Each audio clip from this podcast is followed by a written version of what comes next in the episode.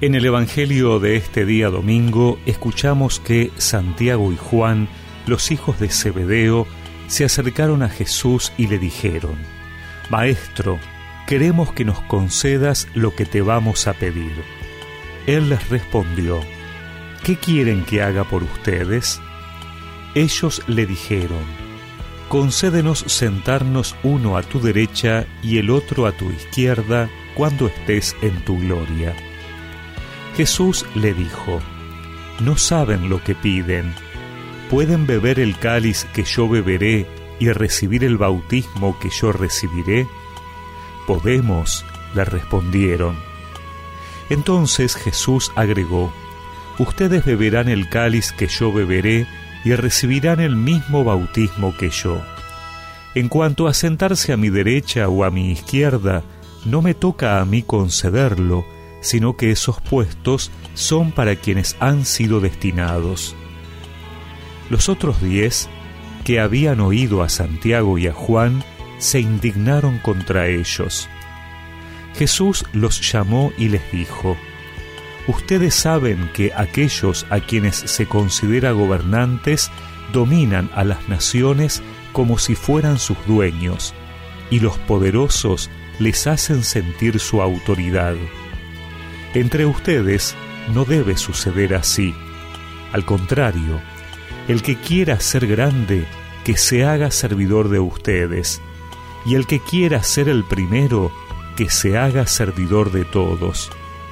Porque el mismo Hijo del Hombre no vino para ser servido, sino para servir y dar su vida en rescate por una multitud.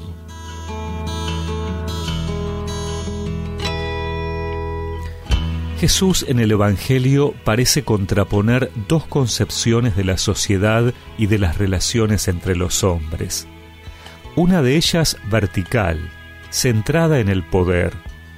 Un poder que resalta la diferencia entre los poderosos y los que no lo tienen, entre los que dominan y los que son dominados, entre los opresores y los oprimidos esta concepción va en contra de las exigencias más perentorias de la naturaleza libre del hombre. Solo puede mantenerse con la fuerza de las armas y lleva dentro de sí el virus mortal que la destruirá. A esta concepción Jesús opone la suya, la que Él ha venido a traer al mundo con su presencia, la que quiere dejar como herencia a sus discípulos. La concepción de Jesús es horizontal, pone de relieve la igualdad entre todos y se centra en el servicio. Un servicio generoso hasta ser bautizados con Cristo en la sangre del martirio y beber juntamente con Él el cáliz de la pasión. Nadie está obligado a servir, porque nadie es obligado a amar y el servicio expiatorio y redentor de Cristo y de sus discípulos surge de la fuente del amor auténtico.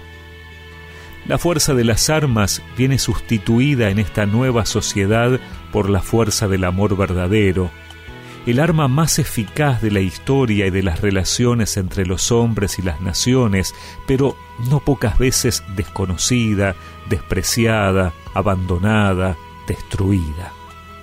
La sociedad victoriosa con las armas del amor no está contaminada, no tiene ningún virus que la carcome. Es una sociedad sana, libre, amable y solidaria. Esta es la sociedad por la que Dios se hizo presente entre nosotros. Esta sociedad es la razón de ser de la Iglesia y de todos los que a ella pertenecemos. Quien quiera ser grande quien quiera ser el primero, sea el esclavo de todos, sea el más pequeño. No he venido a ser servido, que he venido a servir y a dar la vida por todos, para que todos puedan vivir. Y recemos juntos esta oración. Señor, ayúdanos a servir como tú, para construir la civilización del amor. Amén. Y que la bendición de Dios Todopoderoso, del Padre, del Hijo y del Espíritu Santo los acompañe siempre.